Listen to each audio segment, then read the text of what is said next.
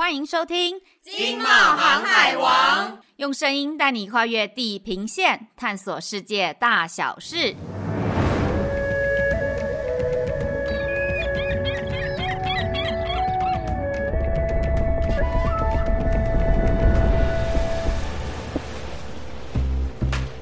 Hello，大家好，我是冒险山竹啦，我是 E。哎 E，，才刚过完年呐、啊，你有没有收到什么特别的这个年节礼物啊，或者是这个亲朋好友致赠的一些特殊的礼品呢？也有，但是不特别，就是那个厂商送我牛轧糖啊，然后我有收到那个很好吃，那是很像麝香葡萄那个礼盒，还有那个卷心酥黑师傅的。哦，你这么一讲，我这个远在巴西都快流口水了，你知道吗？现在即使是台湾的这个孔雀香酥脆，应该对我来讲都是很奢侈的东西。哎，等一下，我好像有点无法无缝接轨到我们今天要聊的主题。哎，我想一下怎么把它切进来呀？对，就是差的有点远。不过至少我们知道，台湾人真的很爱送礼物，对不对？这个逢年过节这个小小的心意是绝对不能少的。嗯，没错没错。我们今天要聊的啊，其实就是我们这个金毛透视双周刊二零二三年出刊的第一本杂志，非常的应景哦，因为它的主题就是这个礼赠品新卖点，有没有？新的一年开始，不只是台湾人送礼啊，哎，巴西这边的礼品也是非常讲究，哎，就是我这边也是都要帮同仁啊，或者是伴有往来的一些企业客户啊，准备这个板内豆奶的圣诞面包啊。好，离题了，好，我们回来科普一下这个礼赠品的这个市场。根据这个 IQ 线上的调查网啊，台湾每年礼品市场啊就可以创造高达五千亿新台币的产值哦。像以你刚刚讲的啊，你在过年之前收到的那些属于这个季节性的送礼，就有新台币两千五百亿的商机耶。所以啊，如果我们再加上企业平常的一些定期的一些送礼啦，或者是业务上面的礼品啊，甚至于是员工礼啦、股东礼啊，这些哩哩扣扣加一加。可以创造高达五千亿商机的规模耶！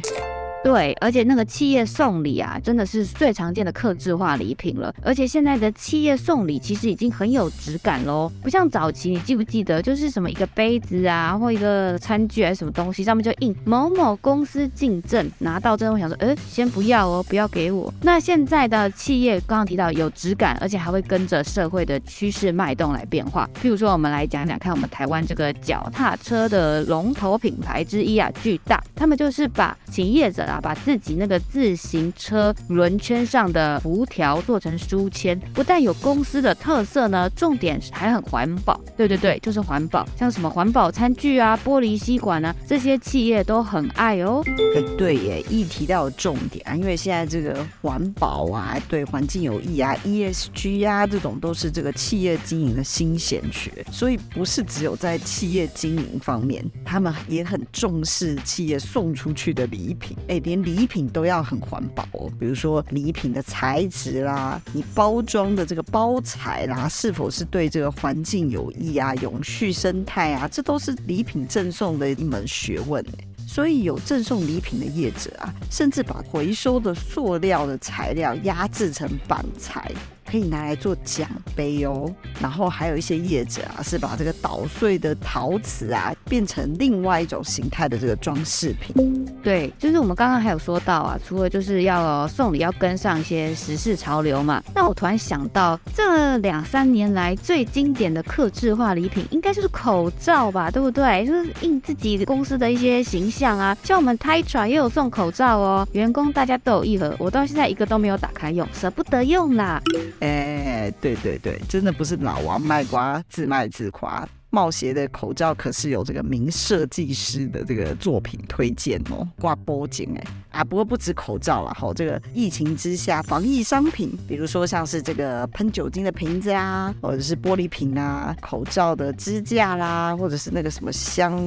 香上的那个香喷剂，像纽扣一样的东西啊，或者是这个可以把口罩挂在脖子上的这种挂绳啊，哎，真的琳琅满目的东西都可以成为这个时下的赠品哎，真的很多。不过，我想现在防疫礼品已经要慢慢的退烧了吧？那不然我们来聊聊找跟疫情没有关系的企业赠礼好呢？好啊，好啊，企业赠礼应该是多数人都跟我一样，就是有时候真的要端出一个东西，拿出体面，然后又可以让人家哇收到，觉得很想要收藏起来，也不容易哈。那个企业赠品也是也是一大学问。那易，你先谈谈你去拜访的两家厂商好了。好像我自己这次是拜访印花乐跟大春，不过我想要先说一下哦，就是印花乐跟大春也接了很多企业赠礼的案子。不过我们今天啊，想要聚焦多点在所谓的。企业联名，因为现在的品牌啊都很喜欢做跨界联名，就是希望可以达到一加一大于二的那种效果，那就是可以运用彼此的品牌影响力，扩大自己品牌未来的消费族群哦。那我举个例子好了，这样会比较清楚。譬如说印花乐呢，就有跟曼秀雷敦联名一款公益软膏，我想大家家里都有曼秀雷敦吧，对不对？那那个如果大家有印象的话，诶，那个外观就是一个小护士的头像，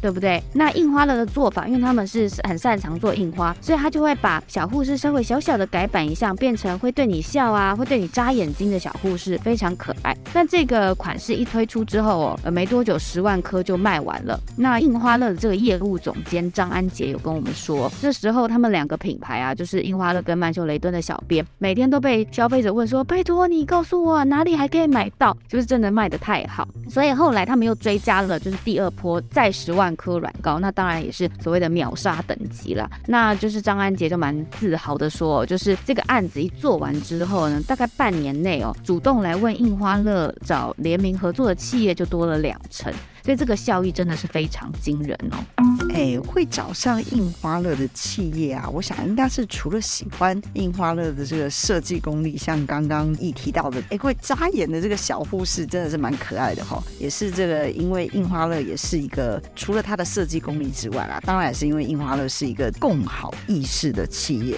就是说企业除了自己要获利之外，他也很强调说他重视这个环保永续，而且他也希望为这个社会提出一些贡。贡献的一些力量，因为印花乐啊，其实已经逐步的来替换一些商品的原料跟材质，比如说它使用这个对环保有益的有机棉啦，或者是宝特瓶的抽纱啦，还有二零二一年的时候，这个环境友善材质，他们的采购预算就高达百分之二十五。那他们的产品除了强调说是 MIT，呃，尤其是跟嘉义呀、啊、高雄啊这两个社区的妈妈来合作，请这些社区妈妈们帮他们做一些。车缝，所以印花乐让工作啊，相对的一些工作机会带入这个社区的里面。那生产产品的比例甚至超过其他的专业的工厂哦。那二零二二年呢、印花乐也终于达到了 B 型企业的认证。有采访那一天啊，那个他们的业务总监啊，还特别别上他们自己设计的 B 型企业认证徽章，真的有感到他们对于拿到这个认证呢，非常的开心，也非常的骄傲。那花乐呢，还有一个联名案，我们可以再聊一下哦，就是跟陶板屋还有 TFT 为台湾而交的三方公益案哦。这个案子已经合作六年了，那每一年都会依据主题有一款独门的印花。那比方说二零二零年因为疫情爆发，所以当年的主题就是戴着口罩的小孩，那二零二一年的印花呢，就有很多，你可以看到很多太空的元素，那这就象征宇宙浩瀚无垠嘛，就像孩子的未来有无限的可能哦。诶，这真的是蛮有创意跟想法的诶。我觉得等到我回到台湾的时候，我也要去他的那个门市好好逛一逛。像我就很想知道说，诶，二零二三他不知道会就是设计出什么样的 symbol 来吼。我查一下那个地点是在大稻城，对吧？哦，我还可以骑脚踏车，然后晃一下，吃个。什么台湾美食，再再去顺便逛逛印花乐。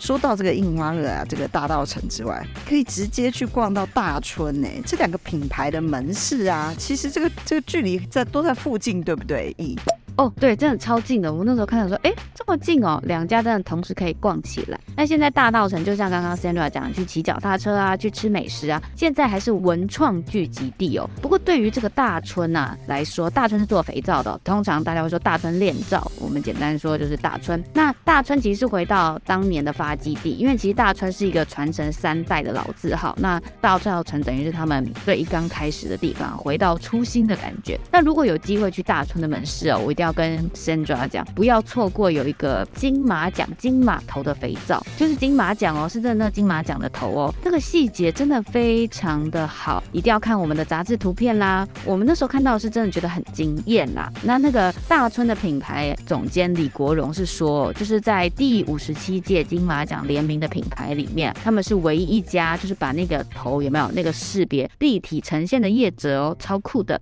哎、我觉得真的大家的那个随着制作的这个技术越来越精进之外，这个创意的想法真的也是非常有卖点。因为我记得我刚开始做采访的时候，有去跑这个几家这个手工皂的这个制作业者，像什么文山房啦、阿元啦，但是都没有想到说，呃，原来后面还有业者这么有创意，把这个金马奖都做成肥皂的造型。哎，啊，除此之外啊，客制化肥皂的这个形状啊，其实也是相当不容易。好像这次的采访过程当中，就是记者提到的这个达春，他曾经这个客制化这个 Miffy 这只很可爱的这个兔子的造型。哦，我我看到那只兔子，哎，我我会舍不得洗耶，我觉得实在是太可爱了，这圆圆的这个还有兔子耳朵这样的，大家一定要去翻翻看我们杂志里面的这个图片哦，因为这个造型很特殊，所以其实啊，肥皂要成型，然后要加工，再加上后面的包装，其实也相当的繁琐，那制成也时间也会拖长。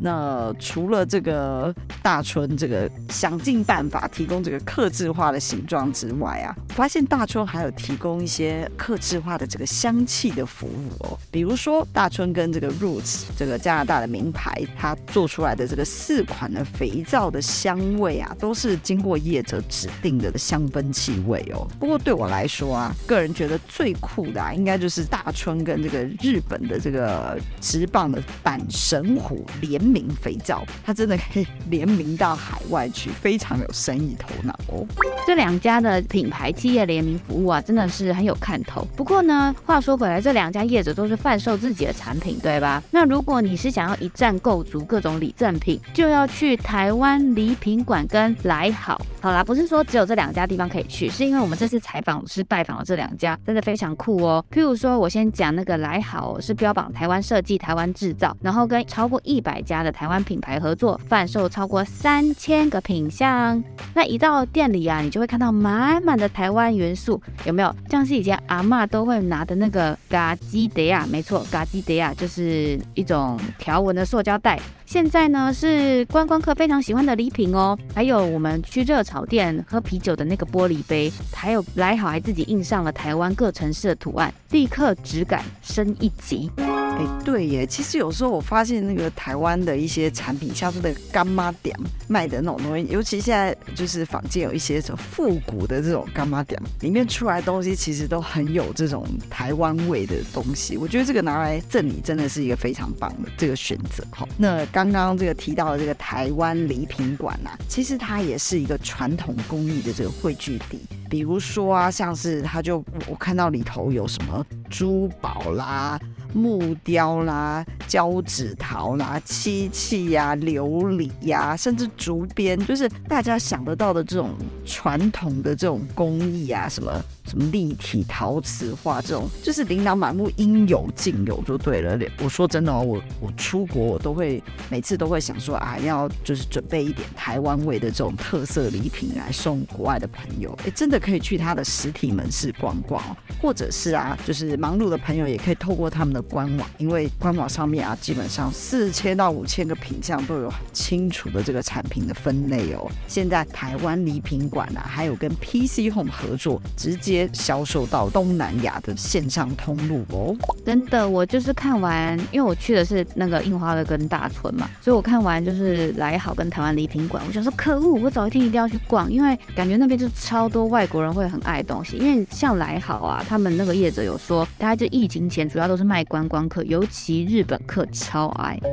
真的哎，因为我觉得啊，其实出国了之后就会发现，能够代表文化特色的东西，其实是最送得出手的。就比如说台湾味的呃食品，像凤梨酥就不要讲了嘛。那礼品的话，像是我们有一些什么剪纸啊、纸雕啊，或者是有台甚至有台湾造型的东西，国外的朋友都是非常的惊艳，就对了。所以有机会的话，真的可以帮大家的这个朋友们。准备一些超级有台湾味的礼品哦。毛。没错，所以最后也到了时间差不多的时候啦，就是要告诉观众朋友，赶快听了觉得有兴趣的话，回头翻我们《经贸透视》六百一十期的杂志，看到图片你一定会跟我一样超级兴奋。那也要锁定我们的 Podcast 哦，拜拜，拜拜，我们赶紧去 shopping 吧。